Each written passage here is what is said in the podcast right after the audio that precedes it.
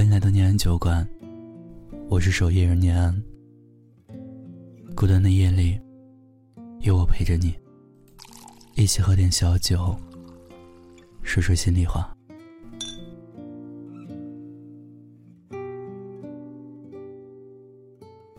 毕业离分手有多远？据相关数据统计，大学情侣毕业季分手率。高达百分之六十八。对于很多人来说，一旦异地，意味着半只脚迈入这段感情的终点。因为毕业后，不仅需要彼此费心的经营，更需要建立现实的基础。刚大学毕业没几天的听友王萌，给我们来信，分享了自己的故事。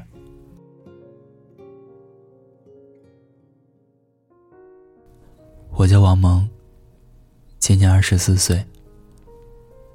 他叫科莫，是一个好看干净的男孩子。他是我的初中同学，我们在高考结束后就在一起了。高考后，我们十几个同学组团，一起到厦门旅游，算是我们的毕业旅行吧。我还记得。到了厦门后的第一天晚上，大家围在一起聚餐。他偷偷把我拉到一旁，在我的耳边悄悄跟我说：“他喜欢我。”我当时立马就答应了。旅游结束后，我们就各自回家了。他家和我家不在一个地方，我们之间的联系就只能靠手机。那段时间，几乎每天都聊到凌晨两点多。两个人好像怎么也不会困。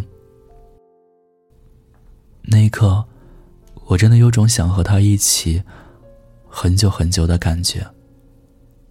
那种满足感，就是睡着也能感到自己是开心的。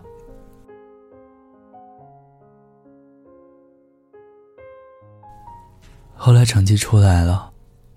他考进了重庆大学，而我考进了南京的一所普通二本院校，意味着两个人不能在同一座城市。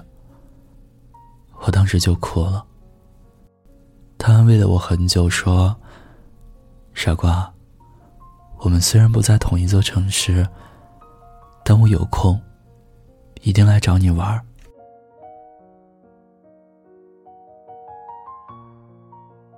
就这样。时间来到了九月份，很快我们就进入了大学生活。刚开始每隔一两个月，他都会从重庆坐车到南京来陪我。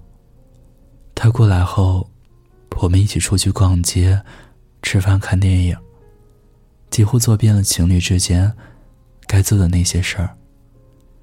那几年啊，南京的酒店也一起打卡了不少。我们一起逛了很多很多南京那些有名气的景点儿，玄武湖啊、夫子庙、秦淮河风景区、美龄宫等等等等。有他陪在我身边的日子，我真的很快乐，再也不用担心路痴走丢了。我们约定好了，大学毕业就在同一座城市工作。彻底结束异地，就不用这么辛苦了。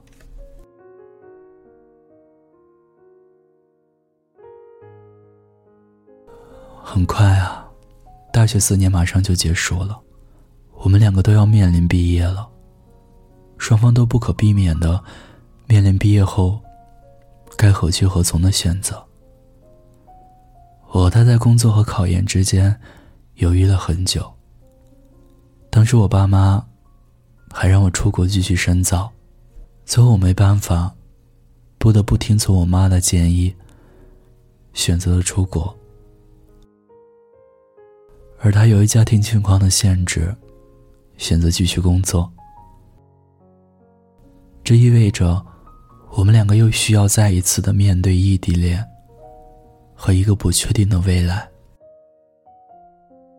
我们因为这个问题开始争吵，慢慢的感情就变淡了。我觉得他不理解我，他觉得我不遵守当初的约定。最后，我们在冷战中分了手。而这时，距离我们毕业还有不到五十天。当时我第一次买了票，去他的学校找他，哭着和他见了最后一面。我离开时，他抱着我说：“宝儿，别这么快找男朋友，我等你回来。”而我笑了笑，一句话也没说就走了。但是那次，他连送我到车站都没有，就跟同学去打球了。我回到学校就把他删了。我和他之间熬过了四年异地，却再也熬不下去了。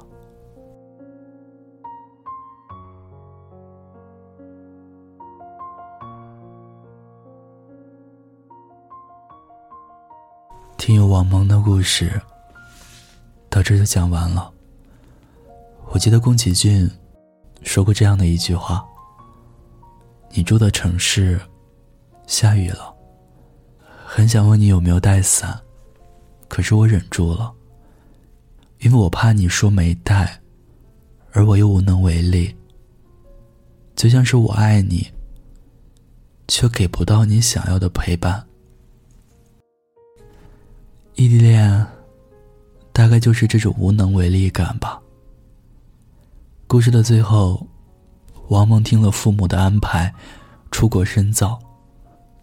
而她男朋友柯梦，因为家庭情况影响，不得不立马工作。在感情和现实种种因素冲突起来，真的可以让痛苦瞬间翻倍。但其实我们都明白，爱情里的事情，并没有那么多非黑即白的答案。每个人也都有自己选择自己人生的权利。而不同的选择，不同的生活环境，不同的压力，异地带来的矛盾也越来越多。所以，如果你还在异地恋，还爱的话，就别轻易放开。请深爱那个愿意和你异地恋的人。如果你有故事想要分享，有心事想要倾诉，欢迎关注我们的微信公众号“念安酒馆”。想念念，安然的安。我是守夜人念安，我在古城西安，对你说晚安，亲爱的你。忧郁的青春，年少的我，曾经无知地这么想。风车在四季轮回的歌里，它天天地流转。风花雪月的诗句里，我在年年的成长。流水它带走光阴的故事，改变了一个人。初次等待的青春，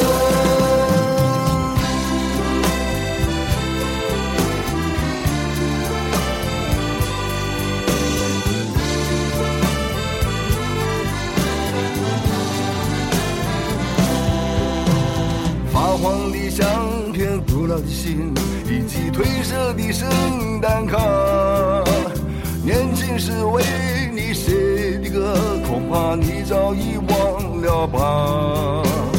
过去的誓言就像那课本里缤纷的书签，刻画着多少美丽的诗，可是终究是一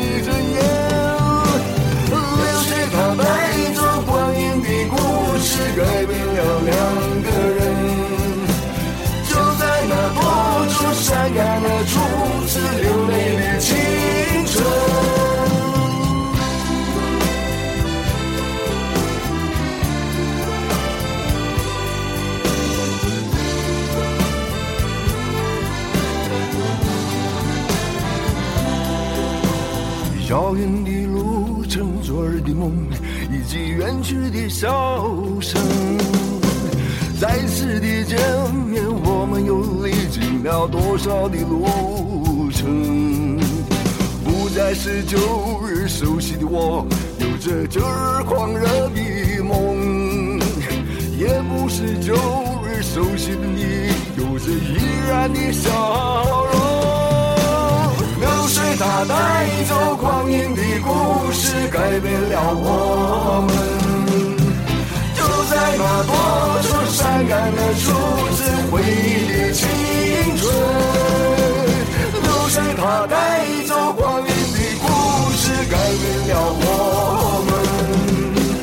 就在那多愁善感的初次回忆。